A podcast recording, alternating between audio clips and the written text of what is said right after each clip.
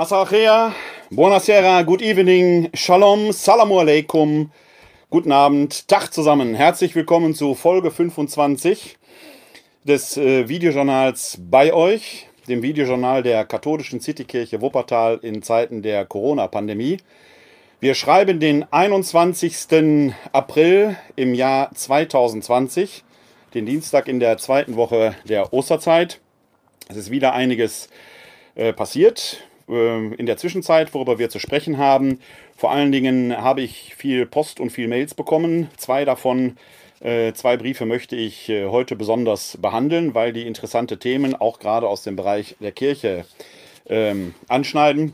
Vielen Dank auf jeden Fall für diese Zuschauerpost. Das zeigt mir, dass ihr, dass Sie dieses Videojournal entweder live oder hinter im Zusammenschnitt bei YouTube oder eben auch als Audiopodcast weiter verfolgt und dass es auf Interesse stößt. Das freut mich sehr.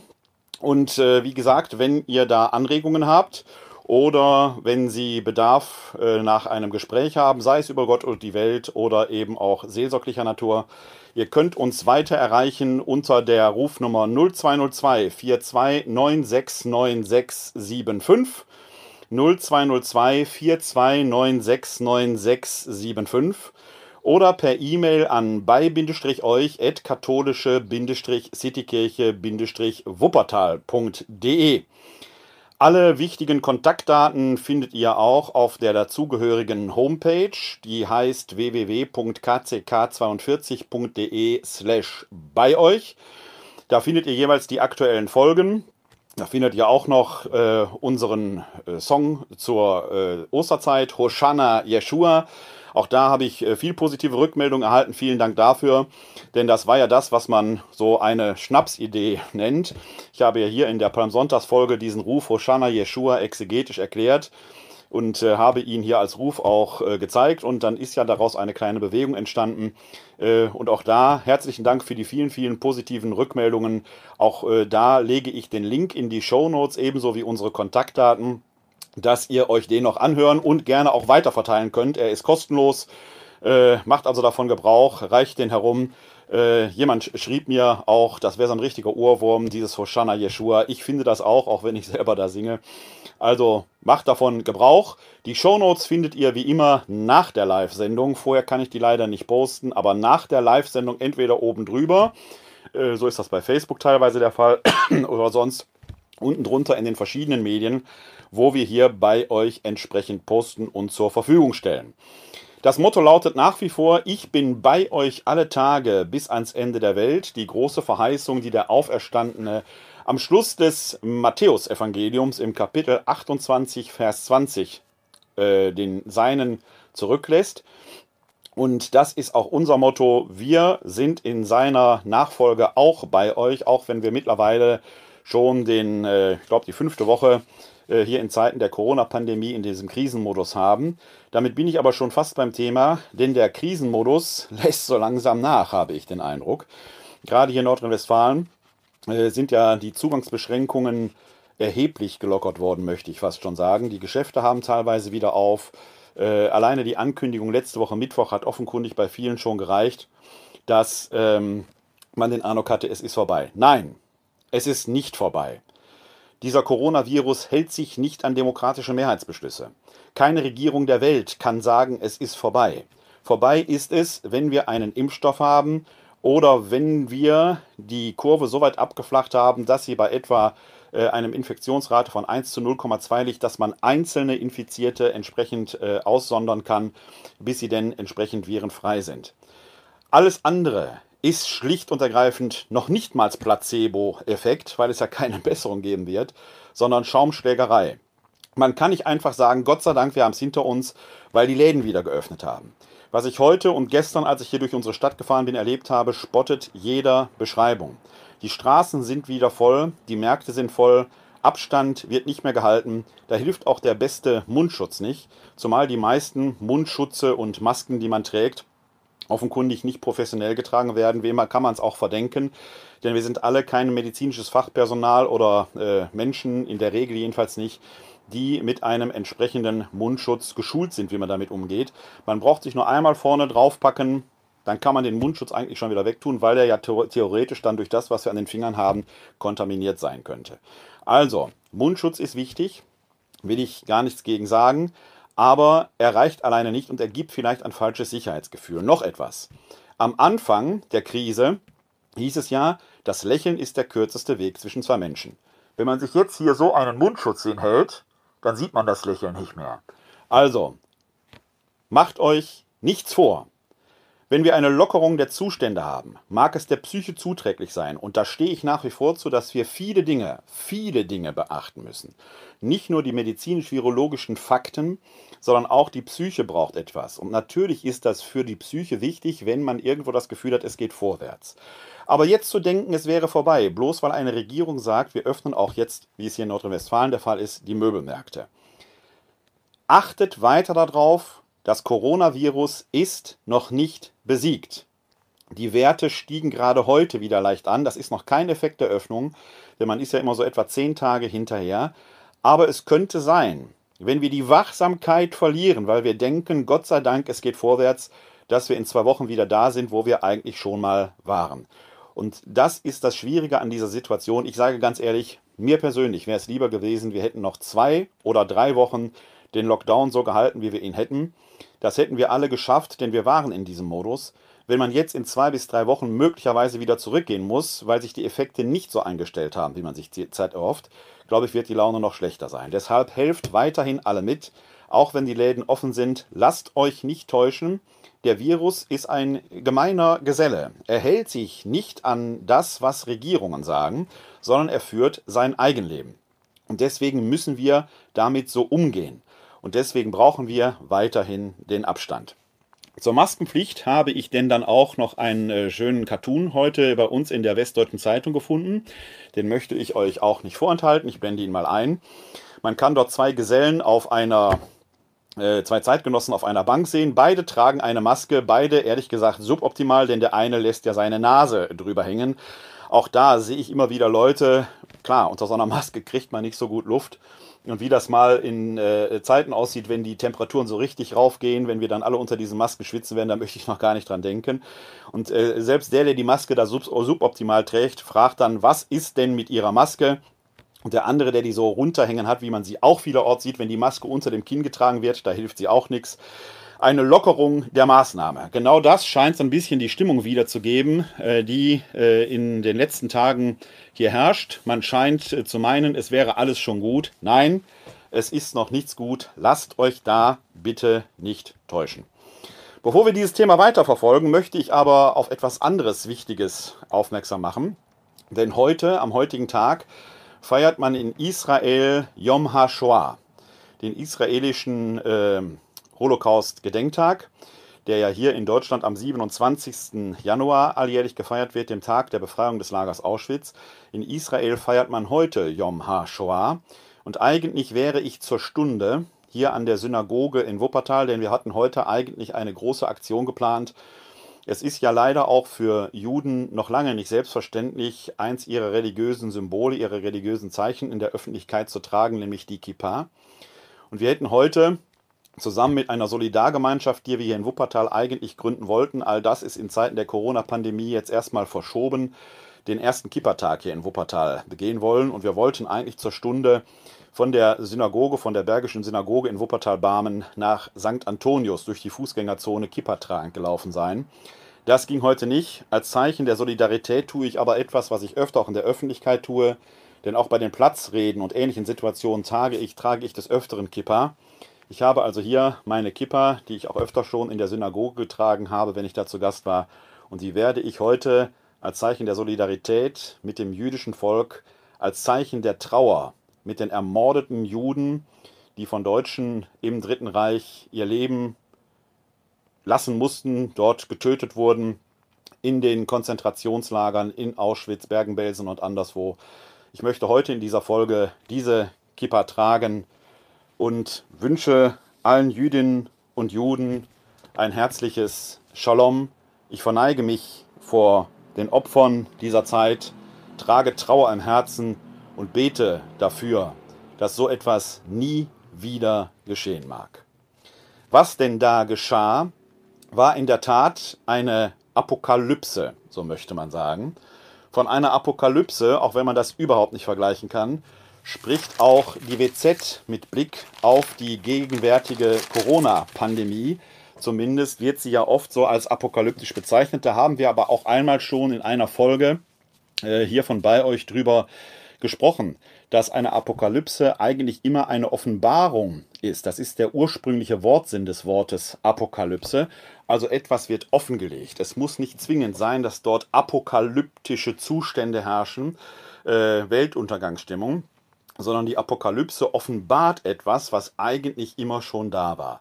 Das tut, und damit werden wir uns heute etwas befassen, auch die Corona-Pandemie. Weit davon entfernt, eine solche Krise vorschnell als Chance aufhübschen zu wollen. Ist eine solche Krise aber immer auch eine Offenbarungszeit, denn es wird etwas offengelegt, was im Untergrund da war, das Gute wie das weniger Gute. In der WZ von heute lese ich in dem Beitrag von Christoph Driesen mit dem äh, Titel Corona bleibt. Und auch da schaue ich, ob der online verfügbar ist, dann packe ich den Link entsprechend in die Show Notes. Zu den Lockerungsmaßnahmen und dem, was eigentlich zwischen Regierung und, äh, also Bundesregierung und den Regierungschefinnen und Chefs der Bundesländer vereinbart worden ist. Da schreibt Christoph Driesen unter anderem, der Appell der Kanzlerin und der Ministerpräsidenten, beim Einkaufen und dem öffentlichen Nahverkehr künftig eine Maske zu tragen, kann die Krise optisch sogar noch deutlicher zutage treten lassen. Es herrscht eine fast apokalyptische Stimmung, über die sich der Expressionist Jakob von Hoddis 1911 in seinem berühmten Gedicht Weltende ein bisschen erhob. Er sagte dort, der Sturm ist da, die wilden Meere hupfen, die meisten Menschen haben einen Schnupfen. Wie lange weicht der maskierte Passant noch auf die gegenüberliegende Straße oder die Fahrbahn aus, um einer Begegnung vorzubeugen? Sein Verhalten ist natürlich richtig, und doch fragt man sich, nach wie vielen Monaten man dadurch zum Soziopathen wird. Beklemmend auch das Gefühl aufsteigender Panik, wenn es am Samstagnachmittag im Supermarktgang mit dem Toastbrot zum Einkäuferstau kommt. Ob der Alltagstrott von früher jemals wieder ganz zurückkehrt? Vielleicht steht in 30 Jahren bei Wikipedia unter Händeschütteln ausgestorbene Kulturtechnik der Prä-Corona-Epoche. Bissig geschrieben und doch mit einem wahren Kern. Wohin wollen wir? Was offenbart diese Corona-Krise derzeit in uns Menschen? Zwischen panischer Hysterie und absoluter Sorglosigkeit. Beide Extreme waren ja in den letzten Tagen und Wochen zu beobachten. Auf der einen Seite panische Hysterie, dass Menschen, die sich auf der Straße kurz begegneten, schon anranzen lassen mussten im Vorübergehen und einer Sorglosigkeit, wie ich sie in zwei, den letzten beiden Tagen teilweise erlebt habe, weil ein Ministerpräsident sagt, ihr könnt wieder nach draußen gehen, die Läden sind offen. Dazwischen liegt die Wahrheit. Wachsamkeit, Achtsamkeit, Verhältnismäßigkeit, gegenseitiges Aufeinander aufpassen ist gefragt. Wir werden noch Monate damit leben müssen. Ich habe das Video von Mighty Nguyen Kim ja hier verlinkt aus, der, aus ihrem äh, Video-Channel MyLab. Und da kann man nur sagen, wir befinden uns am Anfang einer langen Zeit. Selbst wenn die Nachrichten, die man hört, stimmen, dass im äh, äh, Herbst damit zu rechnen ist, dass ein Impfstoff vorliegt, dann werden wir uns im Herbst noch nicht impfen lassen können. Der Impfstoff muss dann erst getestet werden. Er muss zugelassen werden. Niemand wird einen Impfstoff, selbst wenn man den hätte, an gesunden Menschen verabreichen, weil man noch gar nicht weiß, was dieser Impfstoff sonst vielleicht macht. Wir werden frühestens im nächsten Jahr diesen Impfstoff haben. Und bis dahin müssen wir schaffen, die Infektionsrate niedrig zu halten. Ob die gegenwärtigen Maßnahmen da geeignet sind, ich will noch nicht mal sagen, da hilft nur beten. Weil gegen Unvernunft hilft selbst das kräftigste Gebet nicht. Wenn wir also jetzt eine Öffnung der Maßnahmen haben, ich persönlich finde sie zu weitgehend, okay, ich lasse mich gerne Lügen strafen. Wenn wir jetzt dann eine Öffnung der Maßnahmen haben, heißt das noch lange nicht, dass die alte Normalität zurückgekehrt ist, und zum Thema alte Normalität habe ich gestern ein Gespräch mit Andy Dino Jussa geführt, einem Dramaturgen, Schauspieler und Ehrenamtsförderer, Engagementförderer, äh, der hier im Bergischen Land tätig ist. Dieses Video werde ich in der nächsten Folge euch zeigen. Sehr erhellend und man kann nur sagen, wir erleben gerade eine Zeit der Transformation und des Wandels. Erlösung und Wandlung sind das Gebot der Stunde. Verheißung und Auftrag. Deshalb, auch wenn die Läden offen sind, noch ist nichts gut. Wir sind immer noch am Anfang. Wenn man aber nur hören will, was nur hört, was man hören will, ist man auf dem falschen Weg. Denn dieses Virus hat eine merkwürdige Eigenschaft. Es ist von seinem Wesen her weder tot noch lebendig, es hat keine Ohren und keinen Verstand. Es tut, was es aus der Evolution gelehrt hat, es befällt Zellen und vermehrt sich. Es fragt den Wirt nicht, ob es zu Gast sein darf. Es kommt einfach. Der Wirt kann etwas tun, nicht zum Wirt zu werden. Und das muss man sich immer klar machen. Man kann nicht einfach sagen, es ist weg. Wir wissen auch noch gar nicht, ob sich dieses Virus möglicherweise nochmal wandelt. Deshalb lasst weiter Vorsicht walten. Ein Coronavirus hält sich nicht an parlamentarische Mehrheiten, an virologische Ratschläge und schon gar nicht an den Freiheitswillen, zumindest den behaupteten, irgendwelcher Personen, die glauben, es besser zu wissen. Nach allem, was wir wissen, ist dieses Virus brandgefährlich, mindestens für Risikogruppen. Selbst jüngere Leute, die diese äh, ähm, Infektion durchlebt und bisweilen durchlitten haben, sind nicht alle mit einem blauen Auge davon gekommen, sondern sie berichten von schwierigen Zuständen und noch niemand weiß, welche Langzeitwirkungen eine solche Infektion hat. Deshalb lasst euch nicht in die Irre führen vom Sonnenschein und von offenen Läden. Bleibt weiter vorsichtig. Bleibt auf Abstand.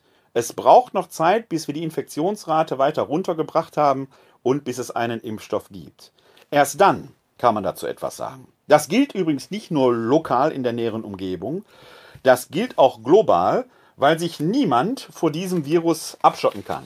Da stand in der Zeit äh, der letzten Woche, und den Artikel gibt es online, den werde ich entsprechend verlinken, ein bemerkenswertes Interview oder Gespräch äh, mit dem Politologen Herfried Münkler sowie den beiden Soziologen Hauke Brunkhorst und Armin Nassei, geführt von Thomas Asseuer. Und in diesem Gespräch, das ist zu lang, um es hier ganz wiederzugeben, sagt unter anderem der Politologe Herfried Münkler Folgendes.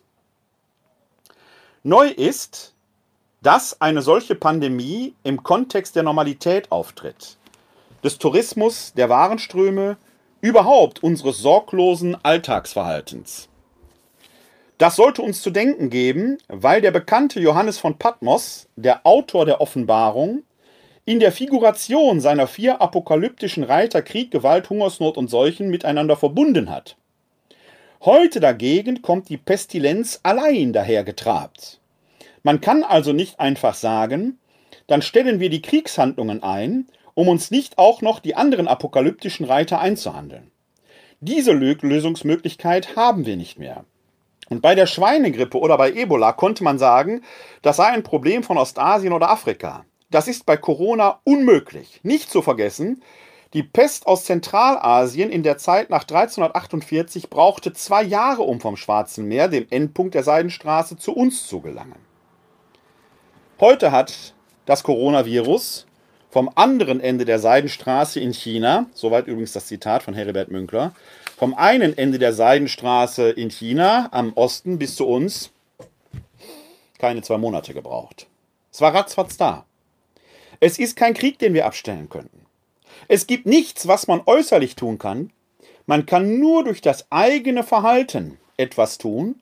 Und das müsste noch global abgestimmt werden. Und wir haben, das haben wir im Gespräch mit Öde Schmidt vorige Tage ja gehört, viel zu viele Hasardeure, die einfach so tun, ich bin der starke Mann, das Coronavirus wird von mir weichen. Nein, es wird nicht weichen.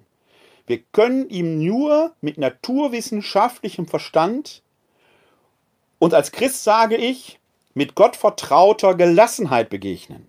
Gottvertraute Verlassen, Gelassenheit reicht aber alleine nicht, wenn der naturwissenschaftliche Verstand fehlt. Beten alleine reicht nicht, wenn der naturwissenschaftliche Verstand fehlt. Wer nur auf den naturwissenschaftlichen Verstand setzt, ist sicherlich weit, aber wir brauchen auch den sozialen Zusammenhalt. Sonst wird das auch nicht gelingen. Wir brauchen beides. Verstand und Gelassenheit. Und da habe ich in den letzten beiden Tagen wirklich Sorgen, wenn ich das so sehe, ob das so funktionieren wird. Wenn Politiker sagen, wir lockern den Lockdown, hat offenkundig der gemeine Mitbürger und die gemeine Mitbürgerin den Eindruck, Gott sei Dank, es ist bald vorbei. Nein, es ist noch lange nicht vorbei. Wir müssen weiter daran arbeiten. Wir sind nämlich noch nicht erlöst, was das angeht. Und wir brauchen weiterhin eine Wandlung unseres Verhaltens, wobei wir noch nicht wissen, das war ja das Zitat vorhin aus der WZ, wie nachhaltig wird das sein? Und zwar nicht nur nachhaltig in der Solidarität, sondern wird uns das früher oder später allen zu Soziopathen machen, wenn wir einander vielleicht noch nicht mal mehr die Hand geben wollen oder wollen wir ein Leben hinter Plexiglasscheiben dauerhaft führen? Zwischen diesen beiden Extremen, der panischen Wirklichkeit von Plexiglasscheiben und einer Sorglosigkeit, es ist vorbei, dazwischen spielt auch heute noch die Wahrheit, helft also mit. Und das gilt nicht nur in der Gesellschaft. Es gilt auch für die Kirche. Denn wir haben ja gerade in der Kirche diese Diskussion um die Frage, kann man endlich nicht bald wieder Gottesdienst feiern? Ich habe hier mehrfach schon darüber berichtet, dass äh, ich ja unter anderem mit damit befasst bin, zu gucken, unter welchen Rahmenbedingungen könnte man eine, äh, die Feier von öffentlicher Gottesdienste wieder ermöglichen. Das ist nicht so leicht. Das ist nicht so leicht, wenn man da ernsthaft sein will. Und da helfen solche Sprüche, wie man sie allenthalben auch von kirchlichen Vertretern hört, nicht. Ich blende euch einen mal ein. Das ist jetzt aus einer Satiresendung der Mitternachtsspitzen, zweifelsohne der Hinweis. Aber sie greift natürlich etwas auf, was man hört. Denn man hört allenthalben, auch aus kirchlichen Kreisen, dass die Baumärkte ja geöffnet hätten, was denn dann dagegen spräche, dass man Gottesdienst feiert. Und äh, dann gibt es dann diese etwas launige Bemerkung hier. Die Kirche hat mit Kritik auf das weitere Verbot von Gottesdiensten reagiert, da ja Baumärkte wieder öffnen durften. Dabei sind das doch ganz christliche Prioritäten. Jesus war immerhin Zimmermann und kein Priester. Eine launige Bemerkung, wie es sich für Satiriker gehört, natürlich mit einem leicht bösen Touch. Äh, trotzdem steckt da nach meinem Dafürhalten ein wirklich wahrer Kern hinter, äh, den man beachten darf und beachten sollte. Denn äh, ein Baumarkt ist schlicht und ergreifend etwas anderes als eine Kirche. Und ich frage mich immer, ob man sich tatsächlich auf dieses Niveau von Vergleichen begeben möchte. Klar haben die Baumärkte auf. Und in jedem Baumarkt wird es Personal geben, das darauf achtet, dass man nicht einander zu nah kommt. In einem Baumarkt verlaufen sich die Leute. Man kann dort eine ganz andere Form des Schutzes stattfinden lassen, als es an der Kirche möglich ist, wo ein Gottesdienst 60 bis 75 Minuten, vielleicht sogar auch länger hin und wieder dauert. In einer Kirche sitzen wir stationär. Wir müssten da, um Abstand zu halten, entsprechende Regelungen einführen, dass ganze Bänke leer bleiben. Das heißt, das klassische Gemeinschaftsgefühl, wir sitzen nebeneinander, wird sich gerade so nicht anstellen. Es werden zwar vielleicht 30, 40 Personen, vielleicht auch 60, 70 in einem Raum sein, je nachdem, wie groß der Raum ist. Aber in welcher Atmosphäre werden wir da sitzen? Wie wird denn im römisch-katholischen Bereich wichtig, weil man das nicht digital wandeln kann? In der evangelischen Kirche gibt es eine veritable Diskussion darüber, ob man online Abendmahl feiern kann, weil ja in der Evangel im evangelischen Verständnis jeder Getaufte, jede Getaufte selbst schon Priester, Papst und Bischof quasi ist. Das ist bei uns Katholiken so nicht möglich, weil wir für die Sakramentenspendung einen entsprechend bevollmächtigten, sprich in der Regel einen Priester haben müssen. Das heißt, online kann man keine Kommunion empfangen, dafür muss man im Raum sein. Um die Kommunion zu empfangen, müsste man sich aber doch auf eine gewisse Distanz näher kommen. Denn nach den geltenden Regeln ist es so ohne weiteres nicht möglich, dass man sich die Kommunion selber nimmt. Dann gibt es die skurrilsten Überlegungen. Was wird davon mal tauglich sein? Soll man die Kommunion, die Eucharistie mit einer Gebäckzange reichen? Ist das ein guter, würdiger Weg? Oder soll man, wie es ich auch gesehen habe, die Kommunion in kleine Schächtelchen nach Streich, im Streichholzformat verpacken, die man dann mit in die Bank nimmt, dort auspackt und dann kommuniziert? Das widerspricht allem, was man in den letzten Jahren in Kirchen beobachten konnte, wenn Priester und Kommunionausteilerinnen und Austeiler panisch darauf achteten, dass die Kommunion auch sofort vor Augen äh, kommuniziert wird, konsumiert wird. Fragen über Fragen, die ihre Antwort brauchen. Und so weiter und so weiter. Und das alles kann man doch nicht mit einem Baumarkt vergleichen. Liebe Leute, haltet den Ball flach. Dazu erreichte mich dann heute eine Mail von Roland Penck, der mir ja öfter auch schon geschrieben hat. Die Mail will ich nicht ganz vorlesen, aber er gibt in dieser Mail eben auch seiner Trauer Ausdruck, dass eben im Moment nicht die Gottesdienste so zu feiern sind. Schreibt dann aber zum Schluss in einem Absatz, Ich zitiere, in meinen Augen kommen alle Maßnahmen viel zu früh. Die Priester sollten sich doch Gedanken machen, wie sie die Seelsorge an den älteren Menschen durchführen können. Nur durch die Feier der heiligen Messe besteht das Christentum nicht. Und da muss ich Roland Penck absolut zustimmen. Die Frage der Feier der Eucharistie ist zentral und wichtig. Aber es gibt so viele andere Fragen, über die wir hier bei, bei euch auch schon gesprochen haben, die, in denen sich Kirche ereignet, indem man dem Leib Christi, der Person Christi nahe kommt, alleine wenn er ebenfalls im Matthäus-Evangelium sagt, was ihr den geringsten meiner Brüder und Schwestern getan habt, das habt ihr mir getan.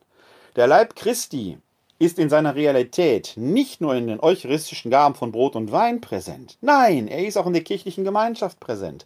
Er ist in jedem Menschen präsent, gerade den geringsten, denen man sich gegenüber verhalten soll. Und da hat Roland Penck recht. Gerade die alten, kranken und schwachen, über die wir hier auch oft gesprochen haben, die jetzt vielleicht einsam in Alten- und Pflegeheimen sitzen, auch in denen ist Christus präsent. Und vielleicht ist es der größere Gottesdienst, sich jetzt gerade um diese soziale Frage zu bekümmern. Der Apostel Paulus schreibt im zweiten Korintherbrief, als es um die Sammlung für die Armen geht, die bezeichnet er als eine Leiturgia, eine Liturgie. Und das müssen wir, glaube ich, wieder lernen. Das heißt nicht, dass wir uns nicht um die Frage der öffentlichen Feier von Gottesdiensten kümmern können, mit Zugangsbeschränkungen und all dem, was dabei wichtig ist, zu beachten. Auch diese Frage ist wichtig. Aber alleine darauf zu fokussieren, scheint mir dann auch problematisch zu sein. Und so schreibt Kaplan Philipp Teuermann in einem äh, bemerkenswerten Beitrag, äh, den er in der Plattform, in dem theologischen Feuilleton Feinschwarz veröffentlicht hat, äh, auch einen bemerkenswerten Artikel über die Frage, was denn uns die leeren Kirchen in diesen Zeiten über die Zukunft der Kirche zu lehren haben. Das macht diese Krise vielleicht eben nicht zur Chance, aber doch zur Offenbarung und Aufgabe, einen Weg in die Zukunft zu finden. Die Kirche kann sich nicht einfach nur auf eine vermeintlich traditionalistisch festgeschriebene Position applizieren, sondern sie muss durch die Zeiten mit Christus und den Menschen wandern.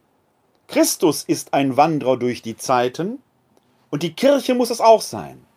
Zeiten bedeuten aber immer Wandlung, werden vergehen. Wandlung scheint das Wesen der Kirche zu sein. Und das ist eben jetzt gerade auch eine Lernzeit, gerade mit Blick auf die alten, Kranken und Schwachen in diesen Zeiten, wo die Kirche sich neu fokussieren muss, nicht nur von der Option für die Armen mit den Lippen zu reden, sondern sie Wirklichkeit werden zu lassen, sich dann neu zu fokussieren. Ja, vielleicht sogar manche althergebrachte Frage, etwa die Frage des Amtes, neu denken zu lernen. Was ist mit der Theologie des Wortes? Was ist mit der Gegenwart Gottes in seinem Wort? Was ist mit dem Auftrag an alle Getauften und den Gefirmten sowieso, das Wort Gottes wie von Amts wegen in der Welt und der Öffentlichkeit zu bekennen, wie es der heilige Thomas von Aquin gesagt hat. Aufgaben über Aufgaben. All die stellt uns diese Corona-Pandemie und sie wird sie auch darüber hinaus stellen, selbst wenn wir diese Pandemie einst besiegt haben werden. Denn Corona selbst kann keine Strafe Gottes sein. Corona, der Virus, das Virus, ist ein Produkt der Evolution, die nach unserem christlichen Glauben auf einen Schöpfer zurückgeht. Corona ist ein Teil der Schöpfung. Es kann keine Strafe sein. Wir müssen uns neu definieren. Und der Priester als Dispenser, als Verteiler von Heil, fällt im Moment der physischen Abstinenz ja nahezu aus, weil alle sakramentalen Akte immer eine physische, eine somatische Nähe voraussetzen. Was bedeutet diese Zeit für dieses, für uns Katholiken doch vermeintlich so zentrale Amt? Fragen über Fragen, die da auftauchen. Was ist mit dem Auftrag, den wir als Getaufte und Gefirmte haben? Und so weiter und so weiter. Es sind Fragen, die lagen teilweise längst auf der Tagesordnung. Für mich war die Frage, dürfen Frauen zu Priestern geweiht werden, immer zu kurz gegriffen. Ich habe nichts dagegen, dass Frauen mit dem Altar stehen.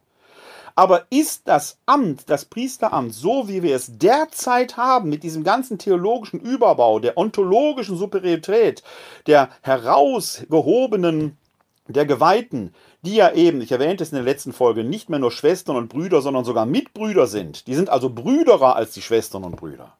Können wir das heute überhaupt noch so denken? Oder gibt uns Corona da nicht eine neue Aufgabe mit auf den Weg?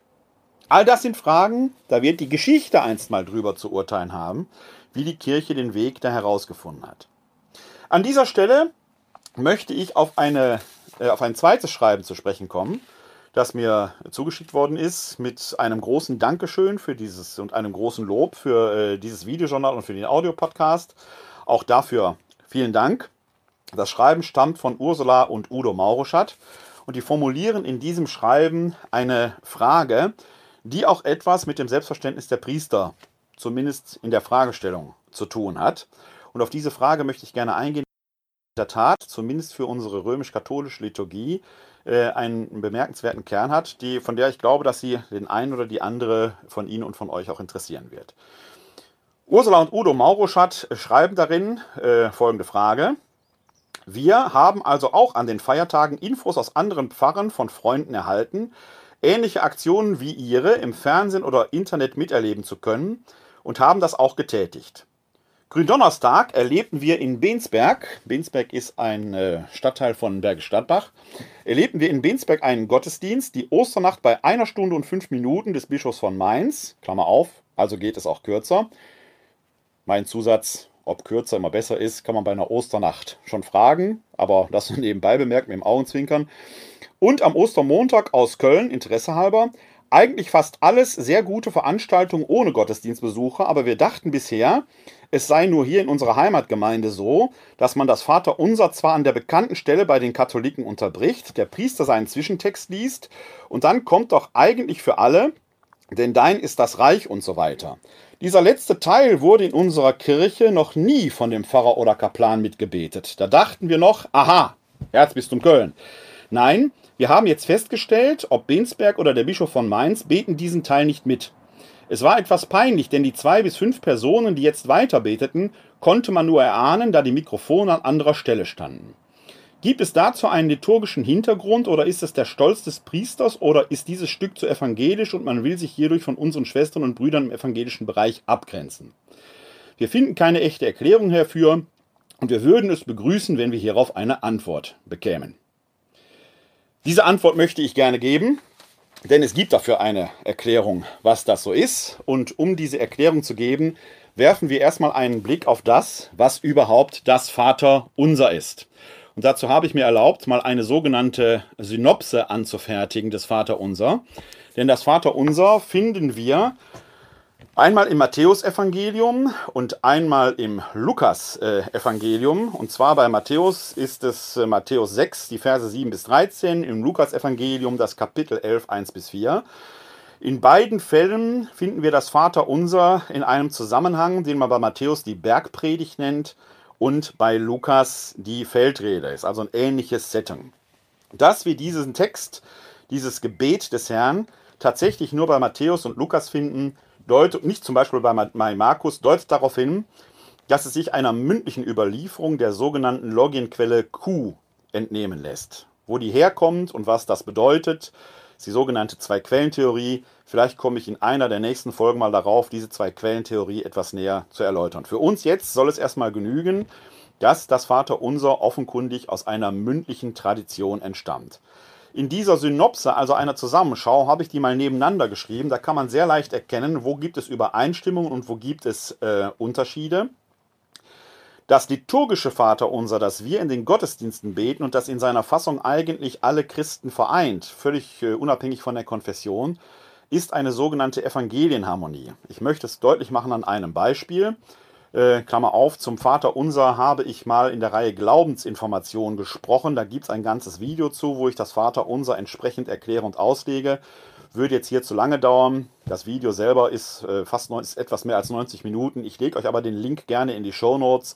Dann könnt ihr euch da äh, entsprechend über das Vater Unser informieren. Und es gibt von mir mehrere Beiträge zum Vater Unser, gerade über die berühmte Bitte, die berühmte sechste Bitte, die immer in Frage gestellt wird und führe uns nicht in Versuchung in äh, und dem biblischen Weblog DI Verbum.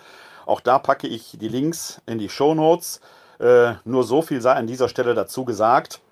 Diese sechste Bitte kann man nicht anders übersetzen, als sie bei uns ist. Dieses und führe uns nicht in Versuchung. Ich kann jede und jeden verstehen, der da gerne betet und führe uns durch die Versuchung. Kann man machen.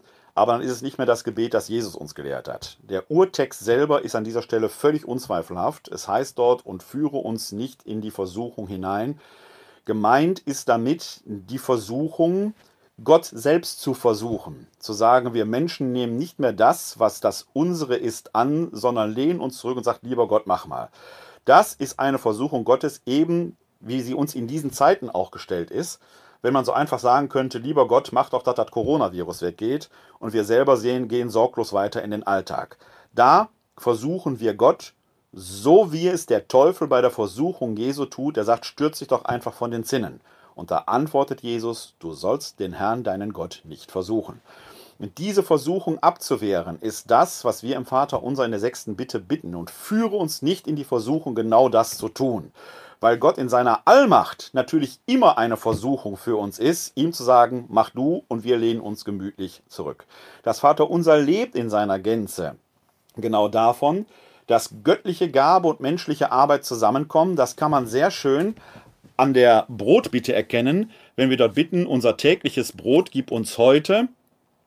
Und Brot gibt es eben nur, wenn menschliche Arbeit und göttliches Wirken zusammenkommen. Gott schenkt die Frucht der Erde und der Mensch arbeitet mit der Frucht der Erde und macht daraus eben Brot. Göttliche Gabe und menschliches Wirken müssen eben zusammenkommen. Und wenn eins ausfällt, wenn der Mensch nur an sich denkt, ich schaffe das schon, ich mache es alleine ohne Gott, wird schwierig. Genauso schwierig wird es, wenn der Mensch sagen würde, lieber Gott, mach du und ich tue gar nichts mehr. Das ist die Versuchung, worum wir bitten, dass Gott uns da nicht hineinführen möge. Dass wir nie vergessen, dass das Göttliche und das Menschliche in unserer Arbeit zusammenfinden muss. Aber ich war noch beim Thema Evangelienharmonie. Denn in Matthäus-Evangelium, der für Judenchristen geschrieben hat, schreibt in der judenchristlichen Diktion, das Brot, das wir brauchen, gib uns heute. Während Lukas in einer hellenistisch geprägten Diktion betet, das Brot, das wir, das wir brauchen, gib uns täglich. In unserem Vater wird, unser wird daraus, dass wir beten, unser tägliches Brot gib uns heute. Und da kann man sehen, dass beide Fassungen so ineinander geschoben werden. Wenn ihr, wenn Sie sich dieses Vaterunser gerade angeschaut haben, werdet ihr merken, dass es aufhört mit und führe uns nicht in Versuchung, sondern erlöse uns von dem Bösen. Punkt. Diese sogenannte Doxologie, denn dein ist das Reich und die Kraft und die Herrlichkeit in Ewigkeit Amen, ist nie Teil des Vaterunsers gewesen. Nie. Weder in der evangelischen noch in der, der katholischen Tradition. Es ist ein rühmender Zusatz, mit dem man auf die Bitte quasi reagiert, die vorher gesprochen wurde, dein Reich komme. Wir bekennen damit im Rahmen der Eucharistiefeier, dass diese Eucharistiefeier der Gottesdienst selbst schon Teilhabe am himmlischen Gastmahl ist. Das ist das eine. Denn das Vaterunser wird offiziell, offiziell, ich betone, Sie dürfen das Vaterunser 20 Mal am Tag beten, wenn Sie wollen, das ist nicht das Thema. Aber im liturgischen Kanon der römisch-katholischen Kirche wird das Vaterunser dreimal täglich gebetet. In der Laudis am Morgen, in der Vesper am Abend, also bei Sonnenuntergang und bei Sonnenaufgang, und in der täglichen Eucharistiefeier. Nur in der Eucharistiefeier kommt diese Doxologie, denn dein ist das Reich und die Kraft und die Herrlichkeit in Ewigkeit Amen hinzu. Bei der Laudes und bei der Vesper fehlt das, weil es nicht der Bestandteil des Vaterunsers ist. Diese sogenannte Doxologie betet man seit etwa dem zweiten Jahrhundert. Dahin reicht die zurück und sie nimmt die ausstehende Vollendung in den Blick, gibt also der Hoffnung der Gemeinde Ausdruck, dass die Vollendung von Gott einst kommt und wir in dieser Zeit des schon aber noch nicht sind. Wir sind also irgendwo dazwischen. Und jetzt kommt dieser Einschub. Dieser Einschub heißt Embolismus. Das kommt vom griechischen, von einem griechischen Wort und heißt auf Deutsch übersetzt Einschub. Da betet der Priester, das ist, kommt nach dieser Bitte, und führe uns nicht in Versuchung, sondern erlöse uns von dem Bösen. Und dann spricht der Priester, der der Messe vorsteht, Erlöse uns, o Herr, allmächtiger Vater, von allem Bösen und gib Frieden in unseren Tagen. Komm uns zu Hilfe mit deinem Erbarmen und bewahre uns vor Verwirrung und Sünde, damit wir voll Zuversicht das Kommen unseres Erlösers Jesus Christus erwarten. Dieser Einschub, der sogenannte Embolismus, geht wahrscheinlich auf die Zeit Leos des Großen, der war Papst, also römischer Bischof von 440 bis 461, zurück. Und das ist die Zeit der Völkerwanderung. Also es gab eine reale Bedrohung, die standen die Völker quasi vor den Toren Roms, wo der Bischof von Rom residierte. Und da liegt es natürlich besonders nahe, Gott um die Bewahrung vor allem Bösen zu bitten. Gerade wir in Zeiten der Corona-Pandemie könnten das nicht besser verstehen, weil wir natürlich das Virus als nichts Gutes, sondern als etwas Böses erleben. Und ja, natürlich bitten wir Gott, er möge uns davor bewahren. Aber das Vaterunser lehrt uns eben immer auch, dass göttliche Gabe und menschliches Handeln, menschlicher Verstand zusammenkommen müssen. Das heißt, die Beter knüpfen unmittelbar an mit dieser, also das, der, der Priester knüpft unmittelbar an diese Bitte, erlöse uns von dem Bösen an. Und das ist ein besonderes Element in der Messfeier, was in Andachten oder dem Tagzeitliturgie, dem Stundengebet nicht vorkommt. Und das ist eine Bitte, die der Priester spricht, der innerhalb der Messfeier eine Doppler, doppelte Mittlerfunktion hat. Zumindest nach theologischer Lehre der römisch-katholischen Kirche. Er repräsentiert nämlich der Gemeinde gegenüber Christus, das Haupt der Kirche, die sogenannte Repräsentatio in Christi Capis, Capitis. Umgekehrt repräsentiert er die Gemeinde Gott gegenüber. Also er hält Gott quasi die Bitten der Gemeinde hin. Das tut er ganz besonders zum Beispiel beim sogenannten Vorstehergebet, dem Tagesgebet, das er einleitet mit Lasset uns beten. Und dann gibt es die einzige Stelle in der Messe, wo steht Stille, weil jetzt sich dort die Gedanken der Gläubigen im Priester sammeln sollen, der jetzt stellvertretend für die Gemeinde spricht. Denn formuliert ist ja, erlöse uns, nicht mich, uns. Der Priester betet für uns zu Gott. Das ist wichtig. Jetzt gehört zum römisch-katholischen Verständnis der Messe aber auch, dass der Priester nie alleine agiert, sondern wir als Gemeinde die Actuosa Participatio, die tätige Teilnahme ausüben. Wir unterstützen ihn quasi ideell darin, und das wird an bestimmten Elementen in der Messfeier auch deutlich, wenn es so dialogische Geschehen gibt. Der Herr sei mit euch und mit deinem Geiste. Geheimnis des Glaubens. Deinen Tod, Herr, verkünden wir, deine Auferstehung preisen wir, bis du kommst in Herrlichkeit. Und so weiter und so weiter. Oder etwa bei der Präfation, der Herr sei mit euch und mit deinem Geiste. Erhebet die Herzen, wir haben sie beim Herrn. Lasset uns danken dem Herrn, unserem Gott, das ist würdig und recht. Und einen solchen Dialog gibt es eben auch am Schluss des Vaterunsers. Das Vaterunser hört auf mit Führe uns nicht in Versuchen, sondern erlöse uns von dem Bösen. Jetzt kommt der Priester, Erlöse uns, Herr, allmächtiger Vater, von allem Bösen und gib Frieden in unseren Tagen. Komm uns zu Hilfe mit deinem Erbarmen und bewahre uns vor Verwirrung und Sünde, damit wir voll Zuversicht das Kommen unseres Erlösers Jesus Christus erwarten. Und dann antwortet die Gemeinde, denn dein ist das Reich und die Kraft und die Herrlichkeit in Ewigkeit. Amen. Das gehört zusammen. Beides ist eng miteinander verflochten. Die stellvertretende Bitte des Priesters, des Zelebranten, der die Gemeinde in der ersten Person Plural mitnimmt und dann die bestätigende, bekräftigende Antwort der Gemeinde, denn dein ist das Reich. Beides gehört zusammen. Das, denn dein ist das Reich und die Kraft und so weiter, ist kein Bestandteil des Vaterunser. Das ist ein Irrtum, der gerne gemacht wird. Das Vaterunser mehr hört mit und erlöse uns von dem Bösen auf. Beides gehört streng genommen zusammen und in der allgemeinen Einführung ins Messbuch ist denn auch geregelt, dass dieses denn dein ist das Reich von den Priestern nicht mitgebetet wird, sondern als Antwort der Gemeinde gesprochen wird. Auf die Bitte des Priesters. Das heißt, da, wo jetzt im Fernsehen miterlebt wurde, dass da so aus dem Raum, aus dem Off, verzerrt, fast peinlich über die Mikrofone etwas mitgeteilt wird, ist liturgisch alles korrekt gelaufen, dramaturgisch mit Blick auf die Merkwürdigkeiten digitaler und sonstiger Übertragung natürlich etwas übersehen worden. Entweder hätte man die Kamera mal rum auf die anwesende Gemeinde schwenken müssen, hätte da ein paar Mikrofone hinstellen müssen, dass man das hören kann, was sie sprechen, damit das nicht so verzerrtelt irgendwie aus dem Off kommt. Oder man hätte sagen müssen, okay, in dieser besonderen Situation spricht selbst ein Bischof dann mal etwas, was er sonst der Gemeinde zu überlassen hat. Denn das ist ein Prä, ein Proprium der Gemeinde, dass die das spricht. Was aber noch wichtiger ist, dieser sogenannte Embolismus, dieses Erlöse uns, Herr, allmächtiger Vater von allem Bösen, ist nicht fakultativ. Es gehört an diese Stelle hin. Es ist dem Priester eigentlich nicht freigestellt, das einfach wegzulassen. Und gerade in Zeiten wie diesen, wo es eine Bedrohungslage durch etwas Unsichtbares gibt, könnte gerade dieser Embolismus ja nochmal eine ganz besondere Botschaft und Bitte erhalten, die uns Menschen aber eben nicht davon befreit, selber aktiv an dem, in der Bewältigung mitzuwirken. Liebe Eheleute Mauroschat und äh, andere Leute, vielen Dank für diese Frage. Es ist eine ganz wichtige Frage, die sehr häufig auftaucht. Es gibt eine Antwort darauf. Äh, es ist alles richtig so. Ob alles richtig, äh, ob alles, was liturgisch richtig ist, auch immer als richtig empfunden wird, ist eine andere Frage. Da möchte ich nicht drüber streiten. Aber eigentlich ist das ein sehr demokratisches Verständnis, wenn man das als gegenseitigen Dialog nimmt denn wir als Volk Gottes nehmen da eine priesterliche Funktion wahr, wenn wir in dieses Gebet mit einstimmen.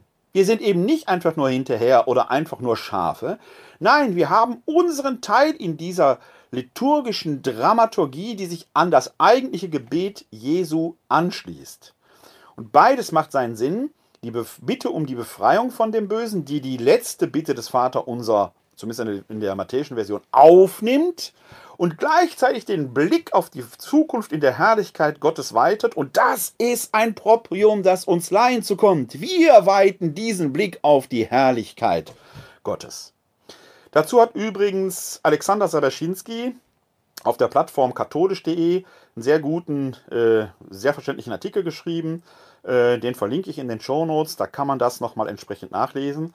Aber hier auch nochmal äh, ganz klar damit verbunden der Hinweis, äh, wenn Sie solche theologischen Fragen haben, her damit.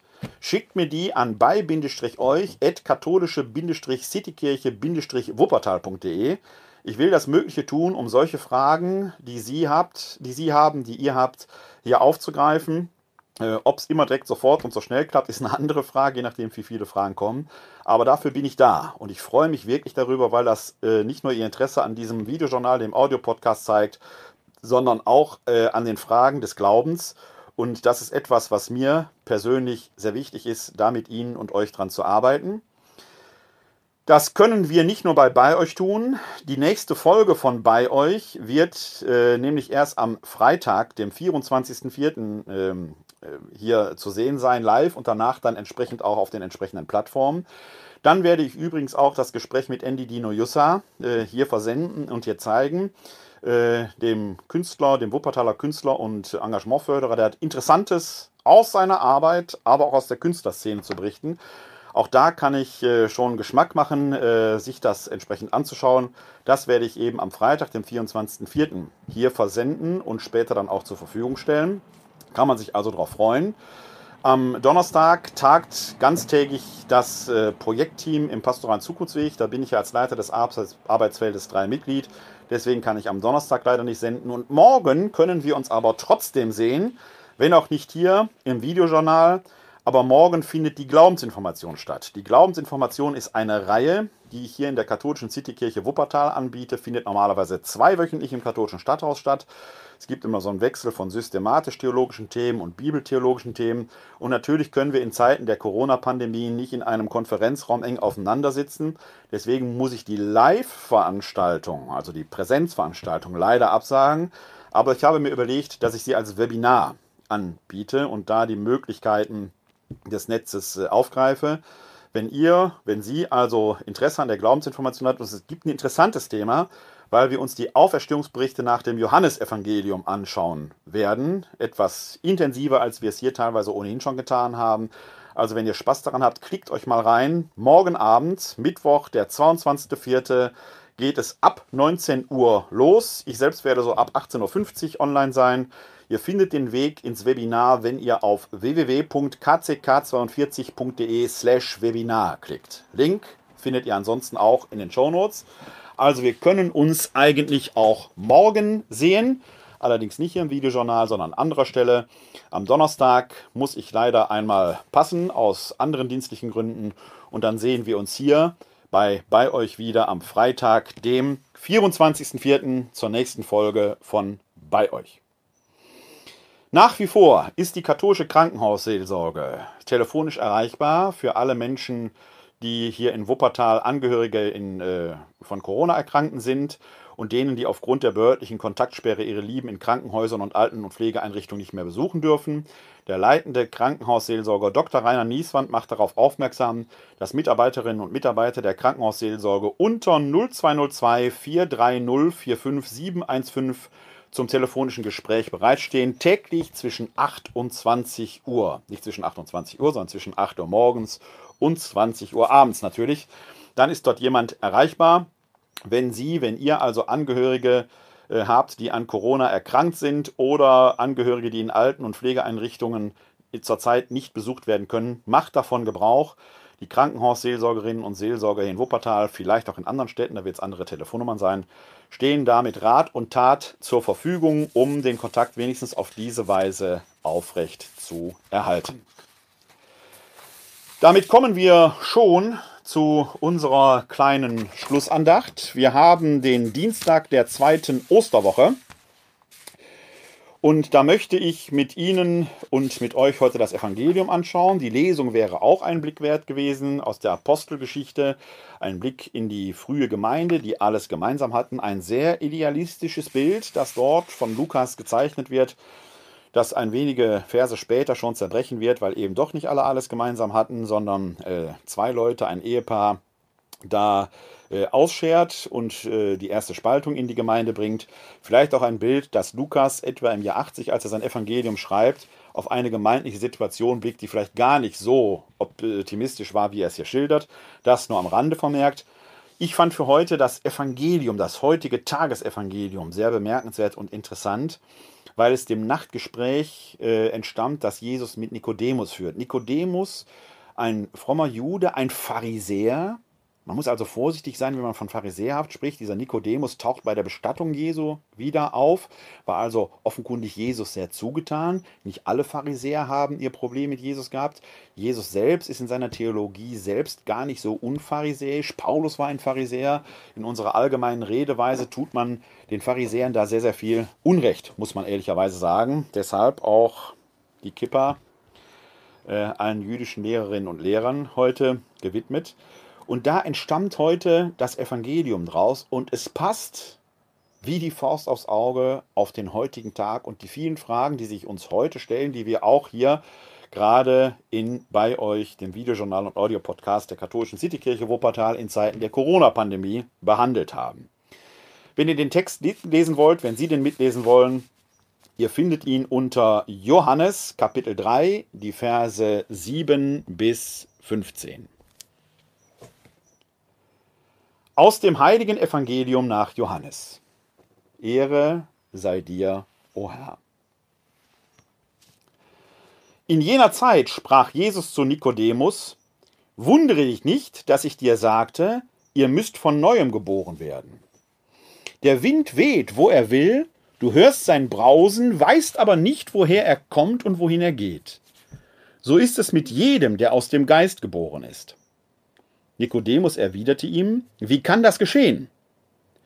Jesus antwortete, du bist der Lehrer Israels und verstehst das nicht? Amen, Amen, ich sage dir, was wir wissen, davon reden wir. Und was wir gesehen haben, das bezeugen wir, und doch nehmt ihr unser Zeugnis nicht an. Wenn ich zu euch über irdische Dinge gesprochen habe und ihr nicht glaubt, wie werdet ihr glauben, wenn ich zu euch über himmlische Dinge spreche? Und niemand ist in den Himmel hinaufgestiegen, außer dem, der vom Himmel herabgestiegen ist, der Menschensohn. Und wie Mose die Schlange in der Wüste erhöht hat, so muss der Menschensohn erhöht werden, damit jeder, der glaubt, in ihm das ewige Leben hat. Evangelium unseres Herrn Jesus Christus. Lob sei dir Christus. Ja, ein interessanter Text, und das geht in dem Nachtgespräch, das Jesus mit Nikodemus führt, noch so weiter. Lohnt sich also, das dritte Kapitel mal zu lesen. Weil er wichtige Fragen aufwirft. Nämlich die Frage, die steckt da drin, wie verhält sich das, was wir heute Naturwissenschaft nennen, das hätte man damals nicht so genannt, aber was zur Welt gehört, mit dem Glauben, mit den himmlischen Dingen.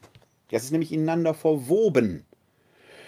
Und das wird schon in Vers 8 deutlich, wenn es dort heißt, das wird gar nicht auf den ersten Blick im Deutschen so deutlich, aber wenn man das im griechischen Urtext liest, da heißt es in Vers 8 im Deutschen, der Wind weht, wo er will, du hörst sein Brausen, weißt aber nicht, woher er kommt und wohin er geht. So ist es mit jedem, der aus dem Geist geboren ist. Bei Geist steht das Wort Pneuma. Und da, wo direkt am Anfang des Verses steht, der Wind weht, steht auch Pneuma. Das griechische Wort Pneuma trägt beide Bedeutungen in sich. Es ist der Geist Gottes und der Hauch, der Atmen und der Wind, der weht.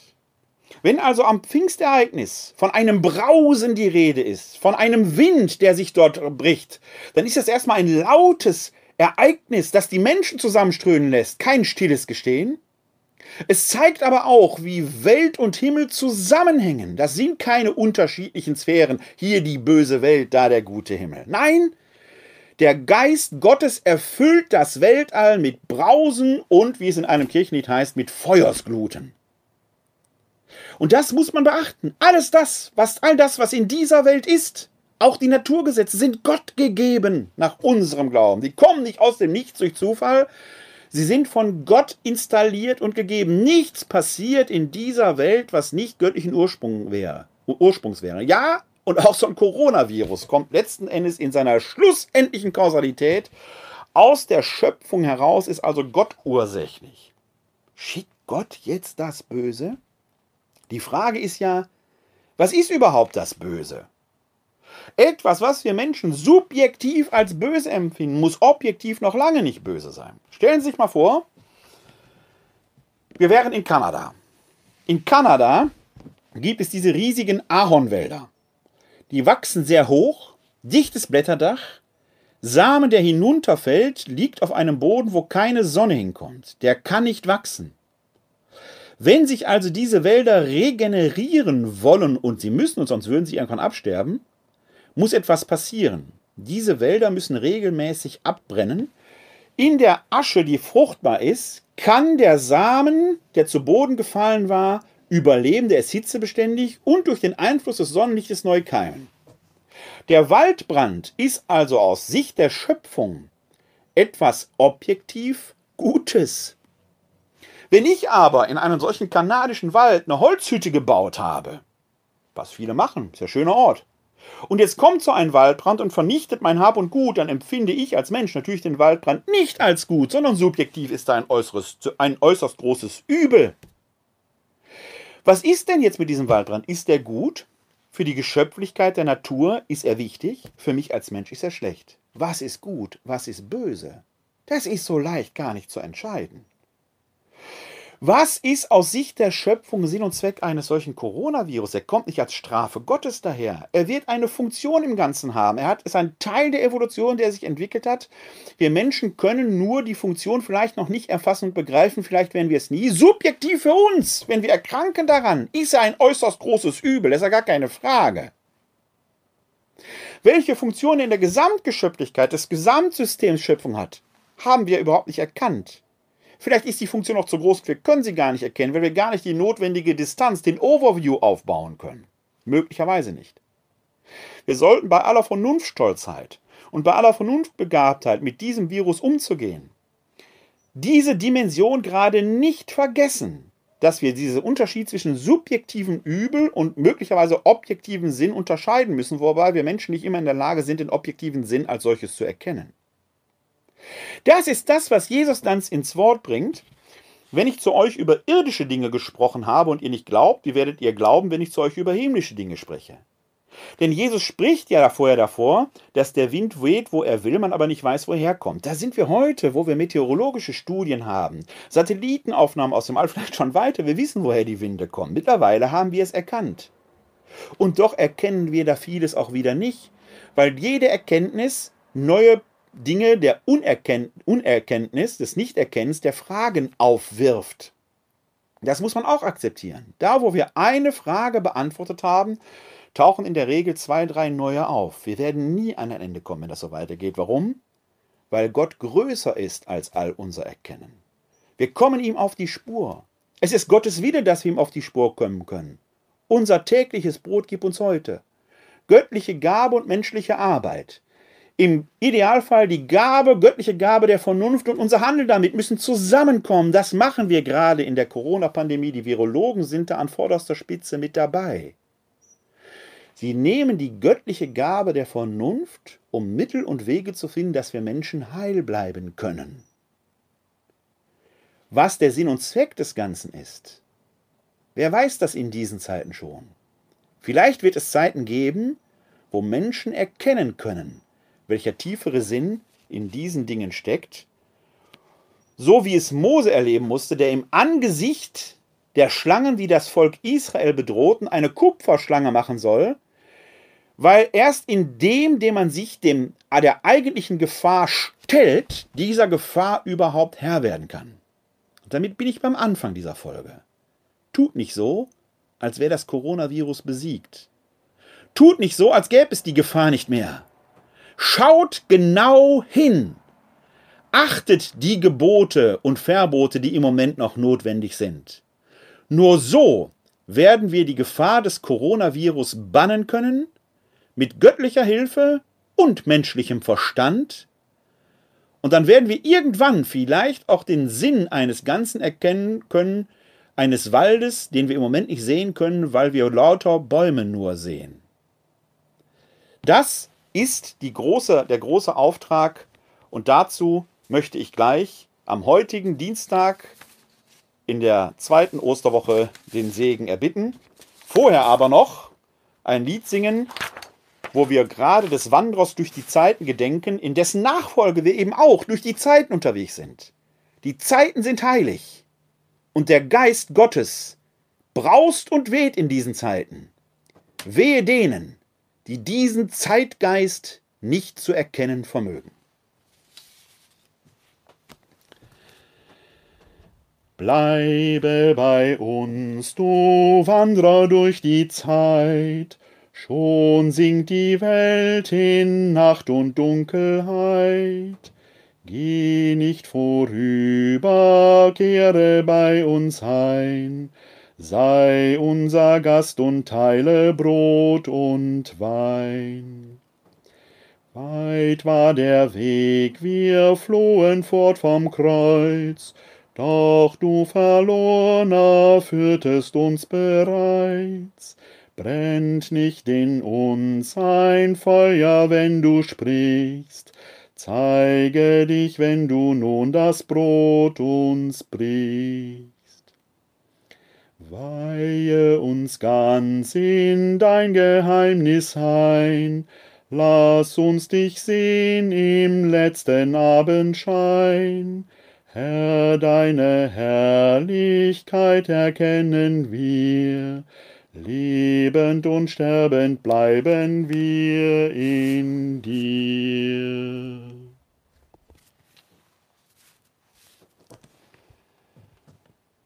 Der Herr segne uns, er bewahre uns vor Unheil und führe uns zum ewigen Leben. Amen. Halleluja. Das gewähre uns der dreieine Gott, der Vater, der Sohn und der Heilige Geist. Amen. Hoshana, Jeshua. Hilf doch, Gott hilft. Halleluja.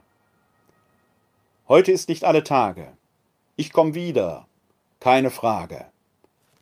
Bleiben Sie bis dahin gesund und helfen Sie anderen gesund zu bleiben. Glück auf.